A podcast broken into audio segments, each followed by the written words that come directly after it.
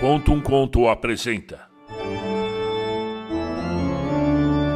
De Machado de Assis. A Igreja do Diabo. Narração Marcelo Fávaro. Capítulo 1 De uma ideia mirífica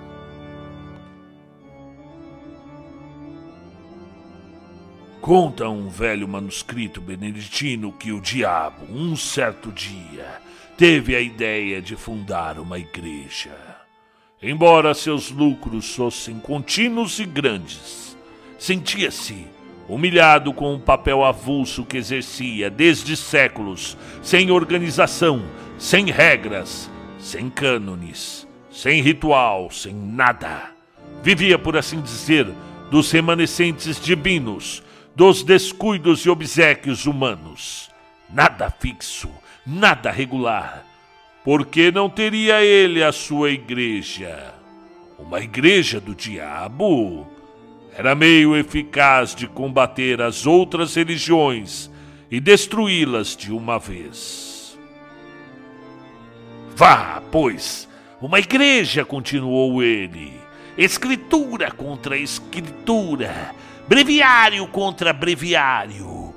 Terei a minha missa, com vinho e pão à farta, as minhas prédicas, bulas, novenas e todo o demais aparelho eclesiástico.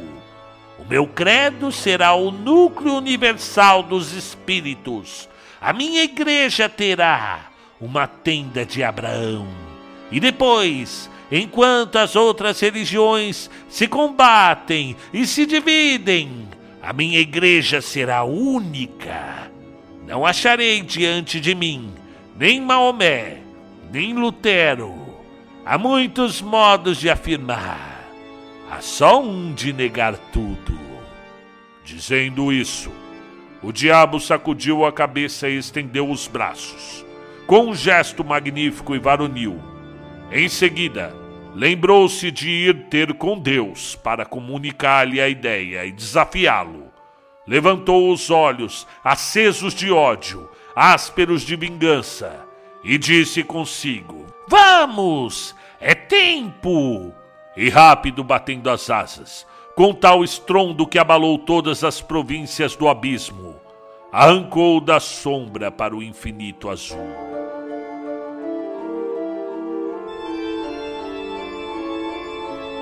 Capítulo 2 Entre Deus e o Diabo Deus recolhia um ancião quando o diabo chegou ao céu.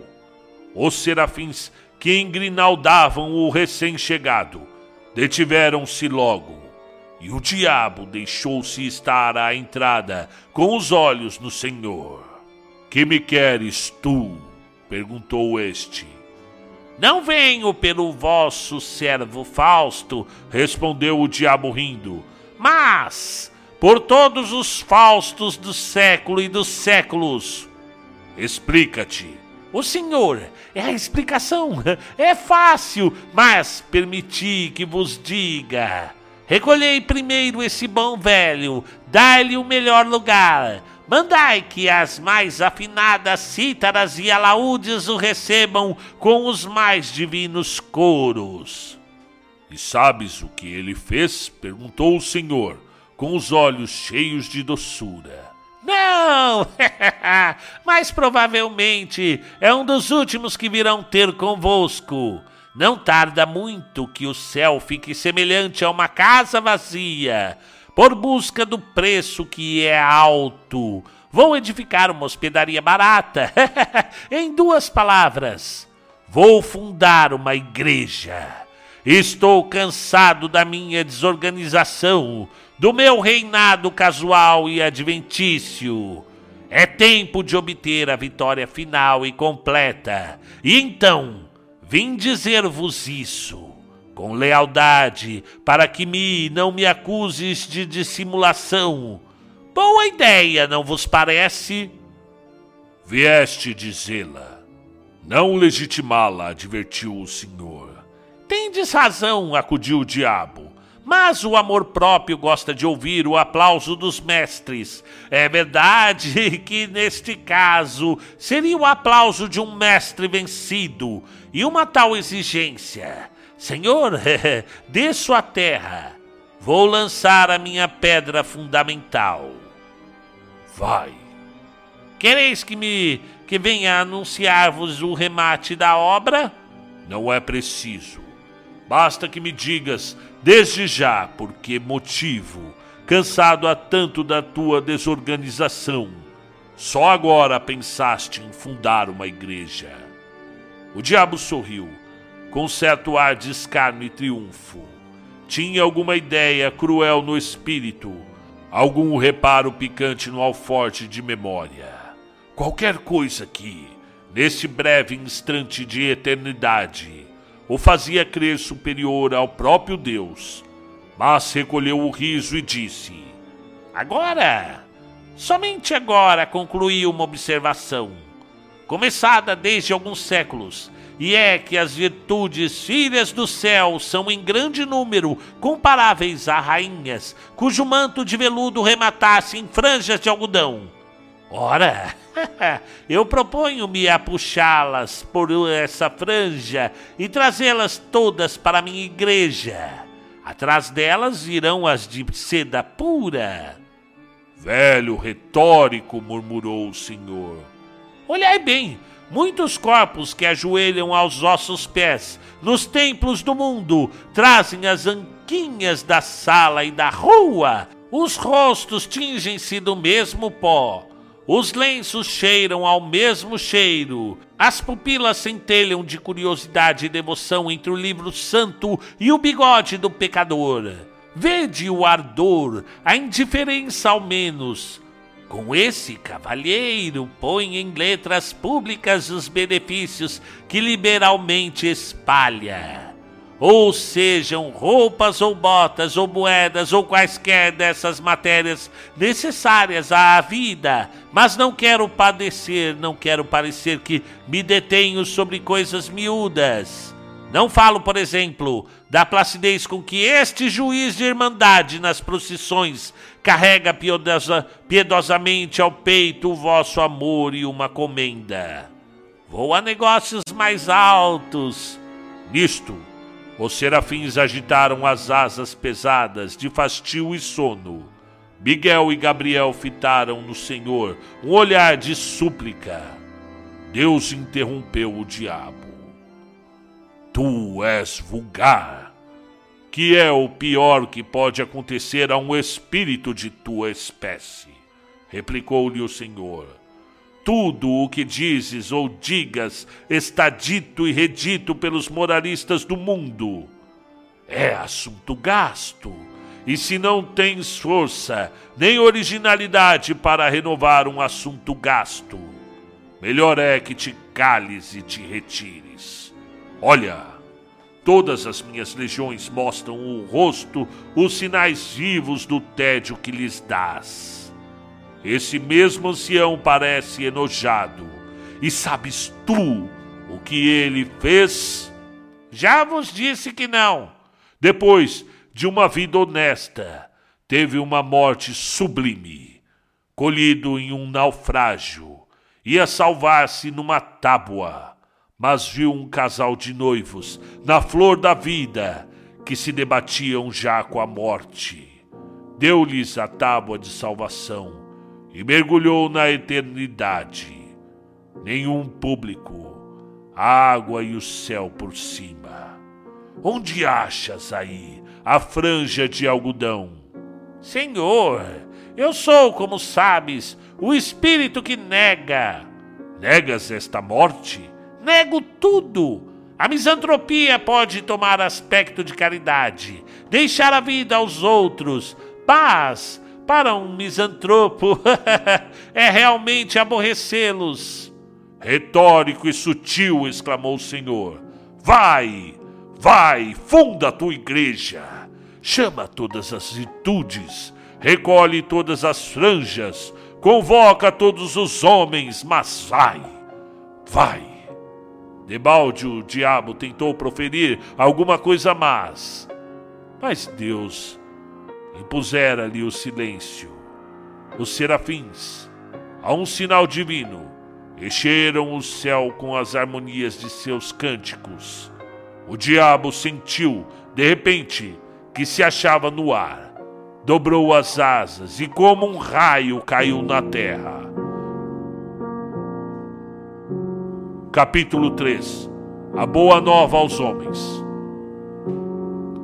Uma vez na terra, o diabo não perdeu um minuto. Deu-se pressa em enfiar a cogula beneditina como hábito de boa fama e entrou a espalhar uma doutrina nova e extraordinária, com uma voz que reboava nas entranhas do século. Ele prometia aos seus discípulos e fiéis as delícias da terra, todas as glórias, os deleites mais íntimos, e confessava que era o diabo mas confessava-o para retificar a noção que os homens tinham dele e desmentir as histórias que a seu respeito contavam as velhas beatas. Sim! Sou o diabo, repetia ele, mas não o diabo nas noites sulfúrias, dos contos soníferos, terror das crianças, mas o diabo verdadeiro e único o próprio gênio da natureza, a que se deu aquele nome para arredá-lo do coração dos homens. Vede-me gentil e airoso. Sou o vosso verdadeiro pai. Vamos lá, tomai daquele nome, inventado para o meu desdouro, fazei dele um troféu e um lábaro, e eu vos darei tudo, tudo, tudo, tudo, tudo. Era assim que falava a princípio para exercitar o entusiasmo, espertar os indiferentes, congregar em sumas multidões ao pé de si. E elas vieram. E logo que vieram, o diabo passou a definir a doutrina. A doutrina era a que podia ser na boca de um espírito de negação. Isso quanto à substância, porque acerca da forma era umas vezes sutil, outra cínica e deslavada. Clamava ele que as virtudes aceitas deviam ser substituídas por outras, que eram as naturais e legítimas. A soberba, a luxúria, a preguiça foram reabilitadas, e assim também a avareza, que declarou não ser mais do que a mãe da economia, com a diferença de que, que a mãe era robusta e a filha uma esgalgada. A ira tinha a melhor defesa na existência de Homero. Sem o furor de Aquiles, não haveria Ilíada. Musa canta a cólera de Aquiles, filho de Peleu. O mesmo disse da Gula, que produziu as melhores páginas de Rabelais e muitos bons versos de Isope. Virtude tão superior que ninguém se lembra das batalhas de Luculo mas das suas ceias. Foi a gula que realmente o fez imortal, mas, ainda pondo de lado essas razões de ordem literária ou histórica, só para mostrar o valor intrínseco daquela virtude. Quem negaria que era muito melhor sentir na boca e no ventre os bons manjares, em grande cópia, do que em maus bocados ou a saliva do jejum? Pela sua parte, o diabo prometia substituir a vinha do Senhor, expressão metafórica, pela vinha do diabo, locução direta e verdadeira, pois não faltaria nunca aos seus com o fruto das mais belas cepas do mundo. Quanto à inveja, pregou friamente que era a virtude principal, origem das propriedades infinitas, virtude preciosa que chegava a suprir todas as outras e ao próprio talento.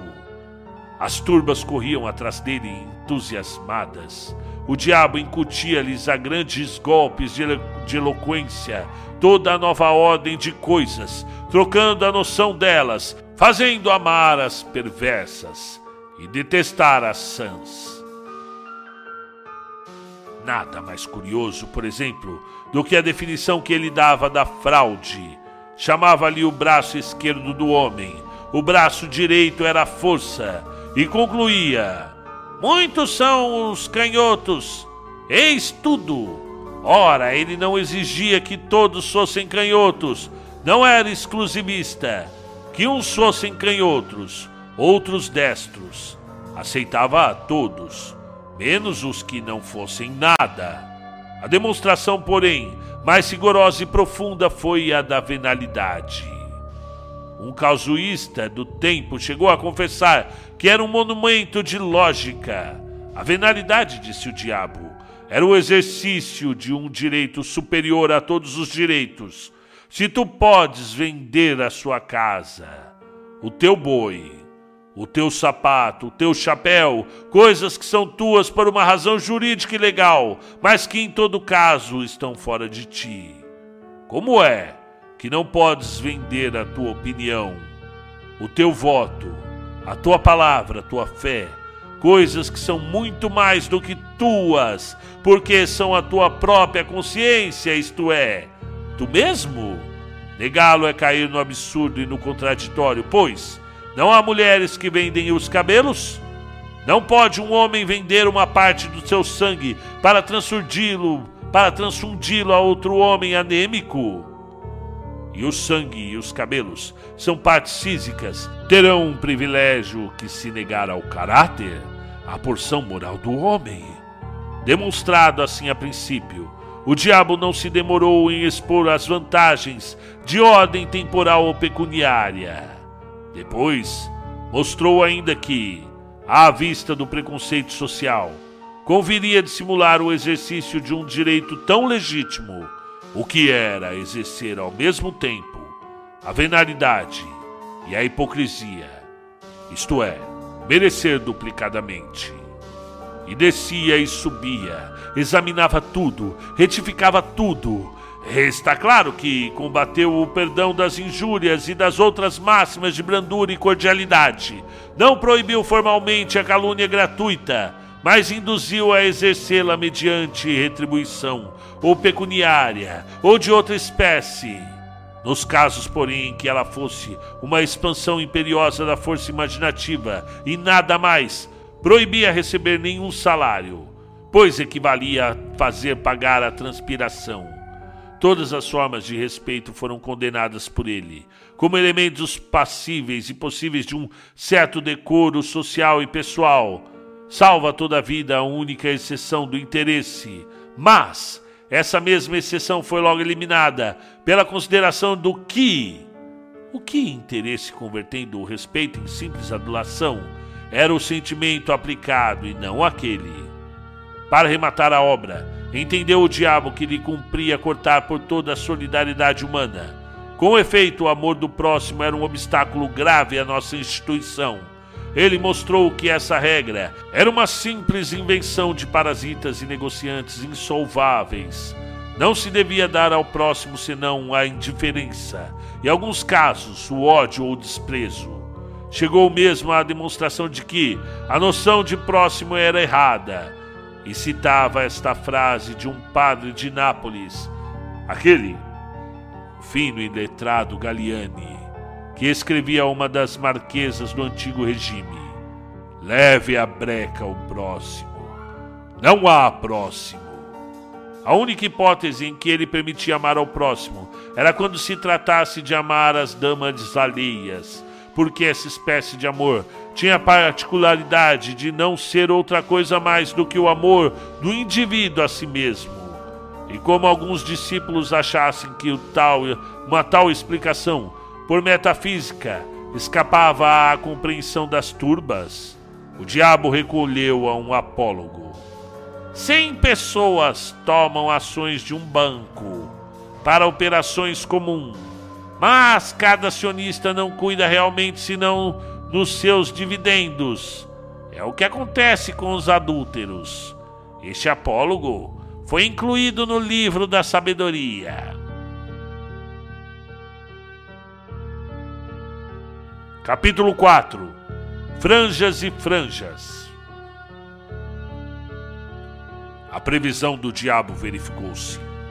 Todas as virtudes, cuja capa de veludo acabava em franja de algodão, uma vez puxadas pela franja, deitavam a capa às urtigas e vinham alistar-se na igreja nova. Atrás foram chegando as outras, e o tempo abençoou a instituição. A igreja fundara-se, a doutrina propagava-se. Não havia uma religião do globo que não a conhecesse, uma língua que não a traduzisse, uma raça que não a amasse. E o diabo alçou brados de triunfo.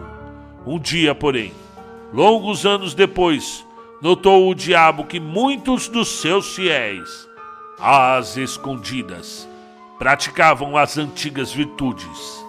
Não as praticavam todas, nem integralmente, mas algumas, por partes, e como digo, as ocultas. Certos gluteões reclinam-se, reclinam-se a comer frugalmente três ou quatro vezes por ano, justamente em dias de preceito católico. Muitos avaros davam esmolas à noite ou nas ruas mal povoadas. Vários dilapidadores do erário restituíam-lhe pequenas quantias. Os fraudulentos falavam, uma ou outra vez, com o coração nas mãos, mas com o mesmo rosto dissimulado, para fazer crer que estavam embaçando os outros. A descoberta assombrou o diabo. Meteu-se a conhecer mais diretamente o mal e viu que lavrava muito. Alguns casos eram até incompreensíveis, como de um droguista do Levante que envenenara longamente uma geração inteira e com o produto das drogas socorria os filhos das vítimas. No Cairo achou um perfeito ladrão de camelos que tapava a cara para ir às mesquitas. O diabo deu com ele a entrada de uma, lançou-lhe um em olhar o procedimento. Ele negou, dizendo que, dizendo que ali roubara o camelo de um drogomano. Roubou-o com efeito à vista do diabo, e foi dá-lo de presente a um muezim, que rezou por ele a Alá. O manuscrito beneditino cita muitas outras descobertas extraordinárias, entre elas esta, que desorientou completamente o diabo. Um dos melhores apóstolos era um calabrês, varão de 50 anos, insigne falsificador de documentos, que possuía uma bela casa na campanha romana, telas, estátuas, biblioteca, etc. Não era a fraude em pessoa. Chegava a meter-se na cama para não confessar que estava são, pois esse homem não só não furtava ao jogo, como ainda dava gratificações aos criados tendo angariado a amizade de um cônego, ia todas as semanas confessar-se com ele, numa capela solitária, e conquanto não lhe desvendassem nenhuma das suas ações secretas, benzia-se duas vezes, ao ajoelhar-se e ao levantar-se. O diabo mal pôde crer nessa tamanha levosia, mas não havia que duvidar. O caso era verdadeiro. Não se deteve por um instante o pasmo não lhe deu tempo de refletir, comparar e concluir do espetáculo presente alguma coisa análoga ao passado. Voou de novo ao céu, trêmulo de raiva, ansioso de conhecer a causa secreta de tão singular fenômeno.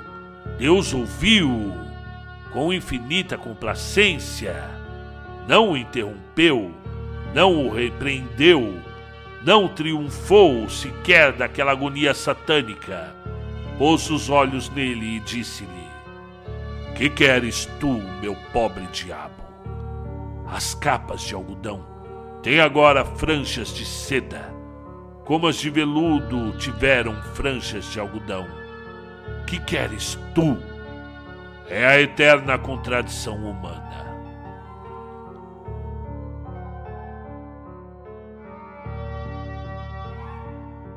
Fim do conto. A Igreja do Diabo, de Machado de Assis. Muito bem. Sejam bem-vindos ao canal. Vocês que gostaram do conto, deixe aquele like para ajudar a divulgação da literatura universal, principalmente a brasileira. É, inscrevam-se, deixem seus comentários, tanto quanto a relação à narração quanto em relação ao conteúdo aqui Neste caso, gente, muita gente me para no, no corredor da, da, da escola, aquela pergunta, a maior pergunta da literatura brasileira. Qual é a maior pergunta da literatura brasileira? Capitu, traiu ou não traiu, professor? Não é no texto da Capitu que nós saberemos se ela traiu ou não. É nos outros, são nos outros textos de Machado de Assis que você vai pegando as características do que o autor pensa sobre o mundo, né? Aqui no caso, no Dom Casmurro, você tem uma uma narrativa poluída. Não dá para confiar na narrativa de Bentinho porque ele é um advogado. Ele está contando e já se defendendo. Ele não quer admitir o motivo real dele ter perdido a Capitu. Então ele vai criar subterfúgios para se eximir da culpa, chegando inclusive traçar aí alguns, alguns comentários quanto à aparência física do, do, do filho dele, do, do Ezequiel, né? Mas, gente, pode também ter traído.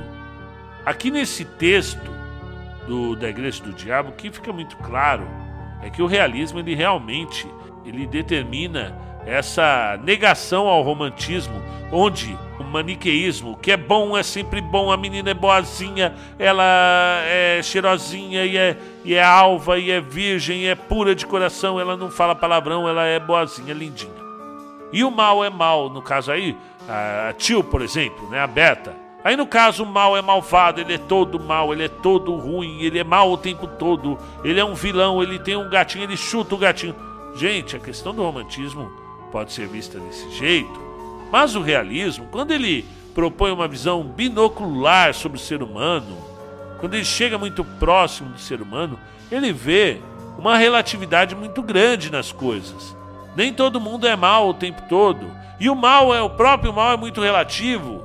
Luísa, ela é malvada quando ela trai o, o marido dela com o primo Basílio. Então é tudo muito relativo. Nem todo mundo é mal o tempo todo. E nem todo mundo é bom o tempo todo. Então, essa quebra da, da visão maniqueísta, ela indica aqui nesse conto do Machado de Assis, do, do diabo, de que mesmo sendo liberado pelo próprio dono da igreja, o próprio Deus deles ali, que agora eles estão convertidos à igreja do diabo, e agora você pode ser mal, mesmo assim, há uma relatividade aí na, na, no comportamento dessas pessoas no decorrer do tempo, mostrando-se em alguns momentos boas.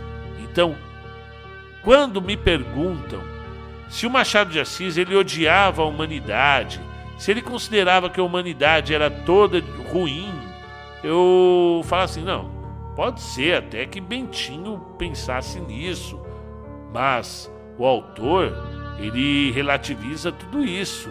É a teoria da relatividade de Machado de Assis. Você vai ver essa. Se a gente for pesquisar e estudar, por exemplo, pela cartomante, se a gente for tomar como base a cartomante, a Capitu traiu o Bentinho. Porque todo o enredo da cartomante, a Rita, ela seduziu o. E aí nós temos um narrador em terceira pessoa onisciente para dar uma base um pouco mais. que tem um pouco mais de credibilidade do que a fala em primeira pessoa do Bentinho, para sustentar que assim como, ó, o pressuposto, assim como Rita traiu Vilela com o, o Camilo, Capitu traiu Bentinho com Ezequiel. Só que a gente não pode fazer isso, evidentemente. É porque você. É, uma coisa, um pressuposto não pode. Um posto não, posso, não pode puxar um pressuposto desses, é, é, é impossível, mas te dá a oportunidade de perceber o quanto é falho o ser humano, o quanto as suas patologias, as suas loucuras. Aí você vai analisar o alienista, você vai analisar outros, outras questões aí, outros textos, outros contos, ok? Então, tá aí a leitura da Igreja do Diabo, ele que fracassou em conseguir colocar a sua. Apesar que, nossa, tem tanto religioso aí com, com atitudes muito mais próximas da, da igreja do diabo do que a igreja do Senhor. Não vem ao caso agora no momento. Então, um grande abraço, muito Machado de Assis para vocês e vamos levando aí a literatura a quem precisa conta um conto.